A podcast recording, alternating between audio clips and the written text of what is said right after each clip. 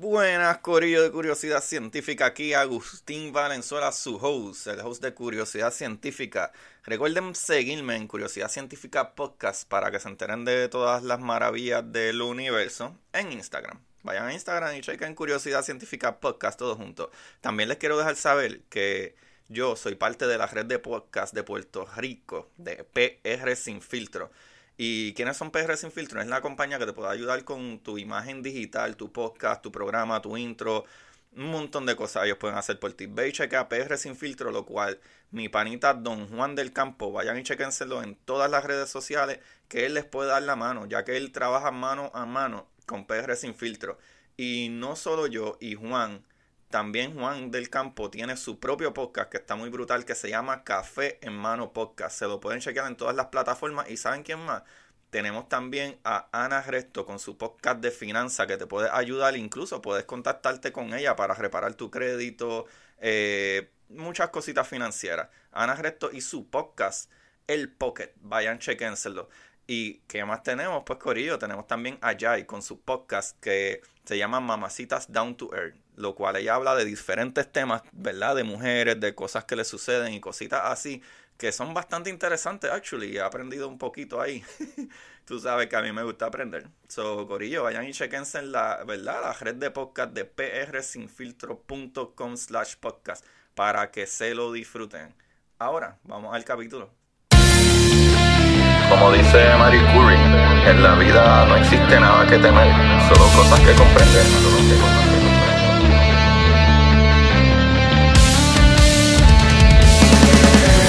Recuerden correr buscar la manera de aprender que más le divierta.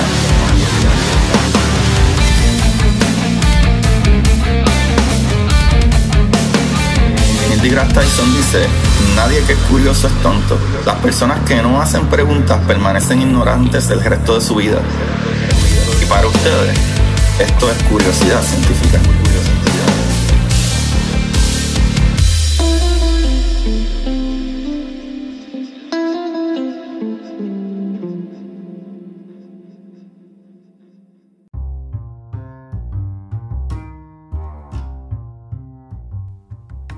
Corillo de Curiosidad Científica. Bienvenido otro día más a su programa, ¿verdad? Que le estimula esas neuronas. Aquí su host Agustín Valenzuela agradeciéndose, ¿verdad? Agradecido de todas estas personas que siguen compartiendo los capítulos y dándome un rate en las diferentes aplicaciones. Hasta ahora todas de Apple Podcast. Eh, pero gracias, se les agradece que hayan simple y sencillamente dado play a esto. Eh, el día de hoy, Corillo, ya que como siempre los capitulitos de final de la semana son biografías, que lo interesante con las biografías es que cuando hablas de estos científicos, hablas de, sus descubrimientos y sus avances y sus teorías. Y está brutal porque básicamente estoy trayendo información sobre cómo funcionan otras cosas al mismo tiempo que hablo de ellos. Y eso está súper fascinante.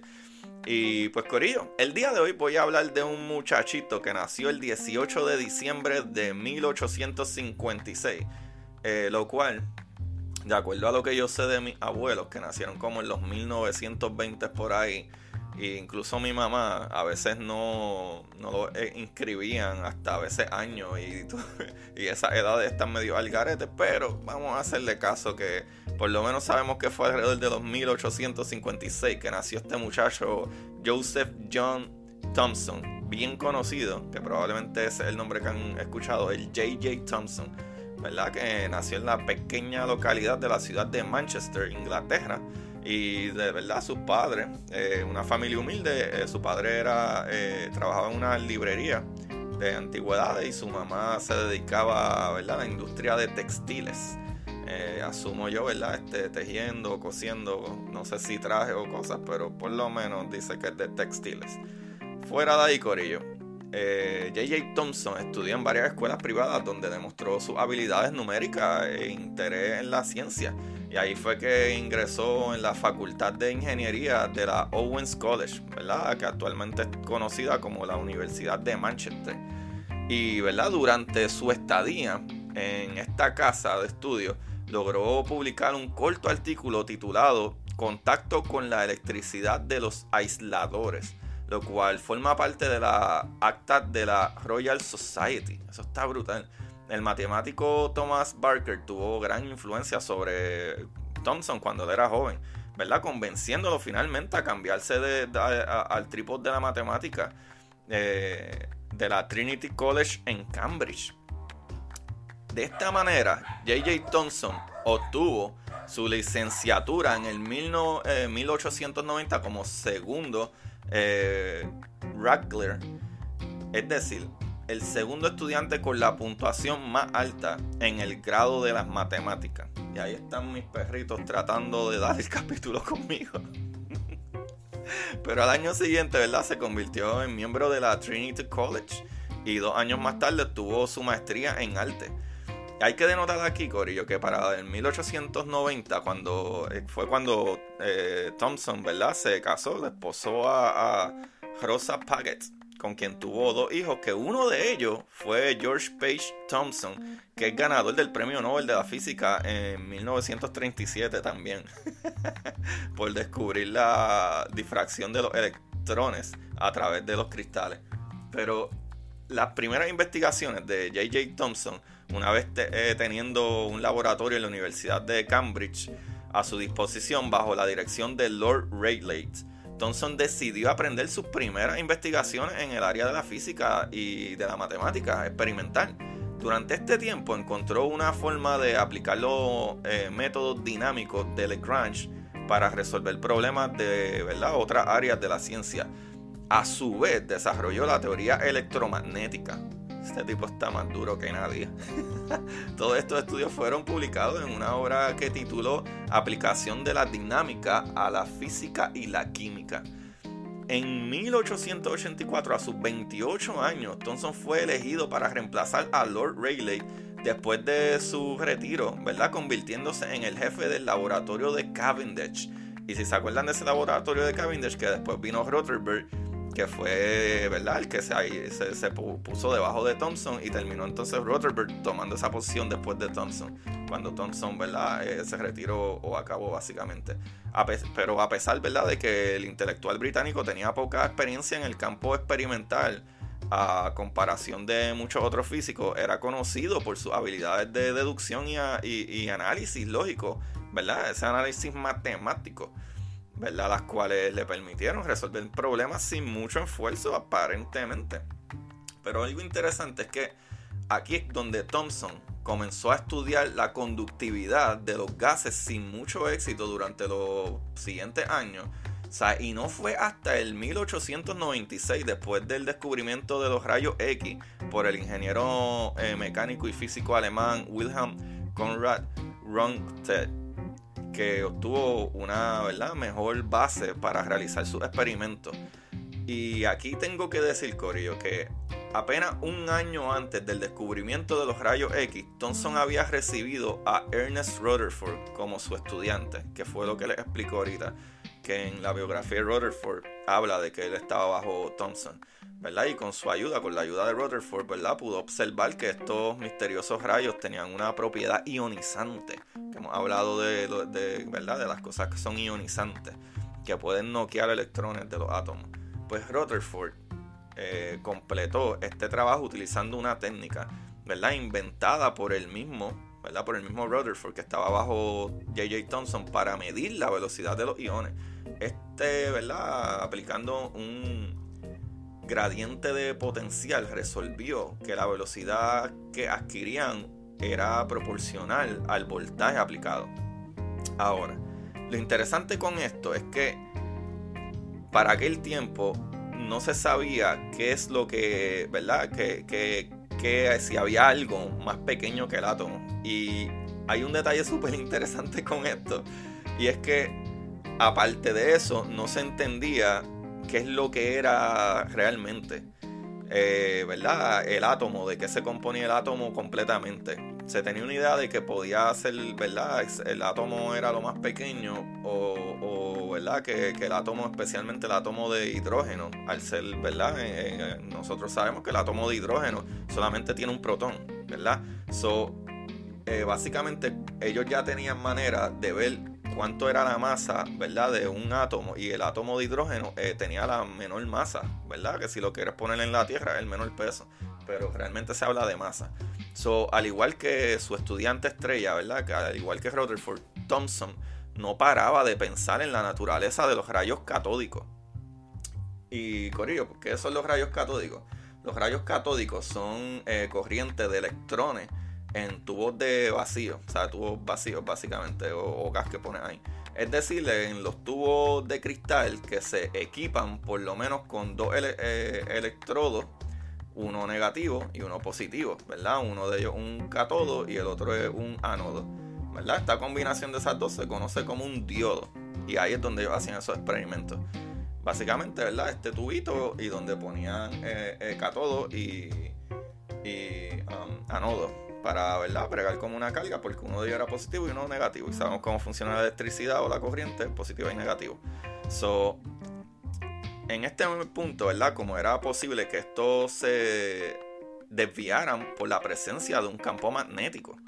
¿Sabe? Pues sabemos también que la, electricidad crea magnetos.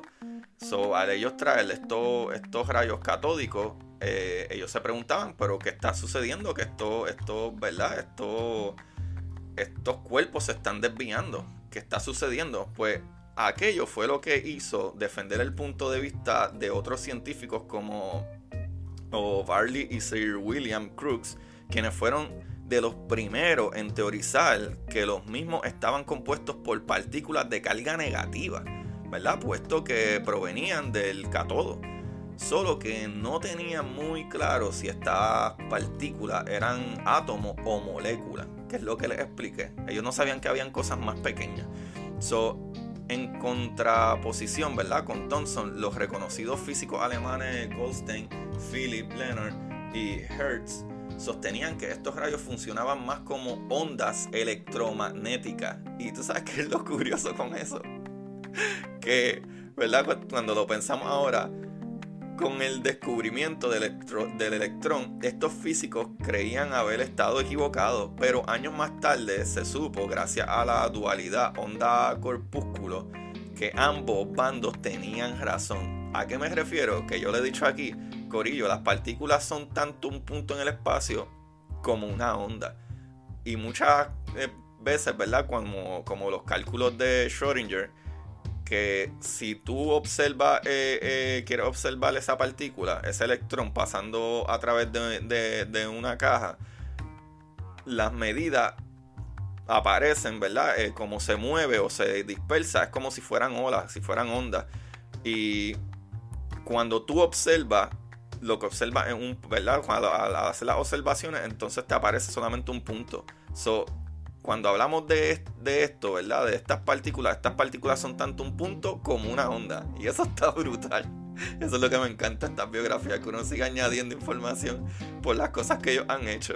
So, Corillo, eh, Thomson no fue el primero en buscar las respuestas a estas preguntas, ¿verdad? Midiendo la desviación magnética de los rayos catódicos. No obstante, al ver, ¿verdad? El fracaso del resto de las personas, fue el primero en hacer estos experimentos al vacío ya que suponía que la resistencia del gas residual era la que alteraba los resultados.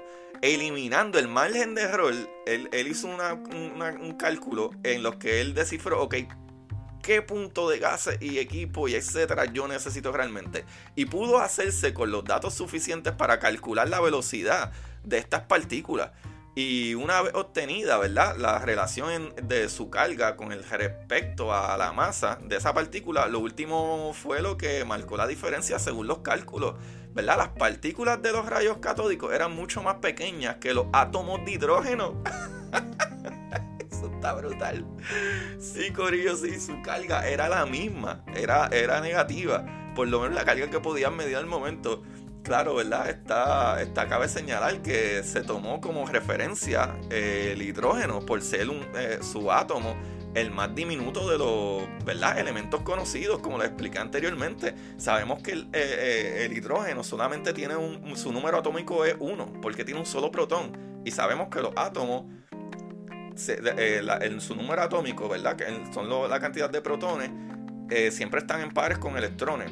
Un protón de carga positiva con un electrón de carga negativa. ¿Sabes? Si hablamos de, de, hidrógeno, nos vamos a 3. So, hay 3 y 3 electrones. Si nos vamos a oxígeno, son 8. Son 8 protones, 8 electrones. So, básicamente sabemos que el hidrógeno es, el átomo más pequeño, ¿verdad? O más diminuto de los elementos que conocemos. No tenemos otro elemento al sol de hoy. No tenemos otro elemento que tenga menos eh, eh, eh, partículas en su núcleo. Que para este tiempo ellos todavía no sabían que, era el núcleo. Cabe destacar eso. So, para eliminar la anterior afirmación, ¿verdad? Sabía que era indispensable calcular el valor absoluto de la carga emitida por esas misteriosas partículas. Para ello recurrió a un experimento ideado por Charles Wilson en el que se podía eh. Eh, condensar los iones formados por los rayos X. Calculando el tamaño de la gota, era posible obtener los datos faltantes para conocer su carga total. Esta parte está brutal. Ya obtenida, puro comparar esta información con la carga de un átomo de hidrógeno. El resultado, Corillo. El valor era el mismo para ambos casos estábamos en presencia de una partícula mucho más pequeña que el átomo más ligero, que es el átomo de, hidrógeno. Eso está brutal. Estamos en presencia de una partícula mucho más pequeña. Eso está brutal. Que hasta ese momento, piénsenlo, eso es los 1890 y pico. Sea, se pensaba que era indivisible, ¿sabes? Que tú no podías eh, separar un átomo más de lo que ya era ese pequeño átomo. Aquí es donde J.J. Thomson decidió llamarle electrón. Terminó inicialmente acuñado por George eh, Stoney para referirse a la unidad fundamental de medición de la electricidad. a esas alturas, Corillo Thomson sabía que ya había falta, ¿verdad? hacía falta eh, replanear cómo, cómo hacer el modelo atómico que había traído Dalton anteriormente. Y ahí es donde en 1904 J.J. Thomson propuso su modelo atómico después de estudiar nuevas partículas con mayor detalle. En este se describe el átomo como una esfera de carga positiva, ¿verdad? De que contiene electrones separados de forma eh, equidistante entre sí. Sea, que sería algo semejante como él supuestamente eh, dice que fue que él, lo ponía, que algo semejante como unas pasas, que serían los electrones, incrustados en un pudding, que será, ¿verdad?, la esfera. Básicamente así. Asimismo, determinó que cada elemento de la tabla periódica tiene su número de electrones correspondiente. Es importante señalar que en este modelo nunca se menciona el término núcleo, como ya había mencionado antes ya que el átomo entero era considerado la propia esfera con sus respectivos electrones incrustados. Ya sabemos que después Rutherford llevó eso mucho más allá y mucho más allá. Y él fue el que, ¿verdad? Rutherford, que fue su, ¿verdad? Eh, que estaba debajo del ala de Thomson. Eh, se ingenia el, eh, experimento de, disparar rayos alfa y beta y para, para localizar y entonces se da cuenta que hay un núcleo dentro de ese átomo para colmo. Pero, anyway, en resumen, Corillo, gracias a los resultados de las investigaciones y el descubrimiento del electrón, ganó en el 1906 el Premio Nobel de Física. ¿verdad? Este honorífico evento ocurrió exactamente el mismo año en que comenzó su nuevo periodo de investigación de 1906 a 1914 tiempo durante el cual estudió más a fondo los campos electromagnéticos y electroestáticos. Así fue como culminó con el desarrollo de la espectrometría de masa, método que se utiliza para determinar la relación carga y masa de cualquier sustancia, corillo. eso está brutal, eso está brutal. Eh, hay otros detallitos aquí que, ¿verdad? Tampoco podemos olvidar. Eh, que J.J. Thompson fue elegido miembro de la Royal Society el 12 de junio de 1884 y se hizo presidente de la misma en 1915, ejerciendo el cargo por cinco años y asimismo fue eh, condecorado con numerosas distinciones, tanto de las que ya ¿verdad? ha mencionado la sociedad que hay unas cuantas que pueden leer por ahí. A pesar de verdad de todos sus logros, Thompson fue siempre un hombre sencillo, es lo que se dice en todas las biografías ¿verdad? Que es un tipo discreto y eso, que trabajó en Cambridge durante toda su vida hasta su muerte el 30 de agosto del 1940, a sus 83 años de edad. Eso está súper brutal. Qué brutal, mano. A mí me encanta. Yo me emociono. Ay, no, que me emociono y me voy a lo loco. Pero es que me encanta. Y encontré algo bien bonito que Ernest Rutherford escribió aparentemente sobre él. Eh, ¿Cuán cierto será esto? No sé, pero lo vi en dos publicaciones diferentes, so asumo que esto fue lo que Ernest Rutherford escribió sobre Thompson. Y dice así, el trabajo del profesor Thompson fue tan grande que la palabra misma le quedaba corta. Creo que habló en nombre de todos los físicos británicos al decir que su despedida fue una de las mayores pérdidas para la ciencia. Ernest Rutherford. Corillo, qué qué brutal está este capítulo. este científico está fuera de liga. Corillo, esta información la saqué de biografiayvida.com, de historiabiografía.com y de biografiadee.com. Ahí lo tienen. El librito de hoy, que era un libro que se me había olvidado, bro, eh, que leí hace como dos años. Y se me había olvidado, pero es porque lo había comprado en de los pocos libros que he leído, bueno, que he escuchado en audiobooks. Y, lo, y actually lo escuché dos veces. Eh, es bastante entretenido porque es como un libro medio de niños, pero está explicándote cómo funcionan las partículas en el mundo cuántico. A mí me fascinó mucho, es súper entretenido. Y este libro está escrito por Sonia Fernández eh, Vidal. Y ella es una física que incluso trabaja en el CERN, ¿verdad? En el Large Hadron Collider, el colisionador de partículas. Eh, Sonia Fernández Vidal. Este libro se llama La puerta de los tres cerrojos. Ella es española, ella es una física española, está, este libro está en español, lo pueden conseguir en español. Y es como una historia medio cómica de algo que le pasa a este niño pero es como que entra en el mundo desde, desde cuando comienza el Big Bang hasta las partículas y las antipartículas y, lo, y, lo, y lo que son los, quarks y los leptons y todo eso, pero lo explica de una manera cómica, como entre eh, fairy tales y esas cositas. Está súper chévere, bien entretenido. Eh, este libro yo no lo llegué a leer, lo escuché. Es de los bien pocos libros que he comprado en, en audiobooks. Y me pareció súper, súper interesante.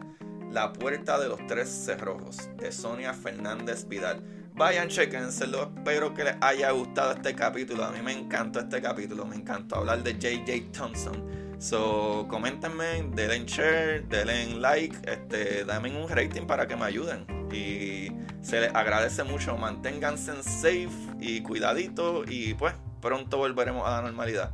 Gracias, mi gente. Busquen siempre la manera de aprender que más les divierta. Bye bye. Y para ustedes, esto es curiosidad científica.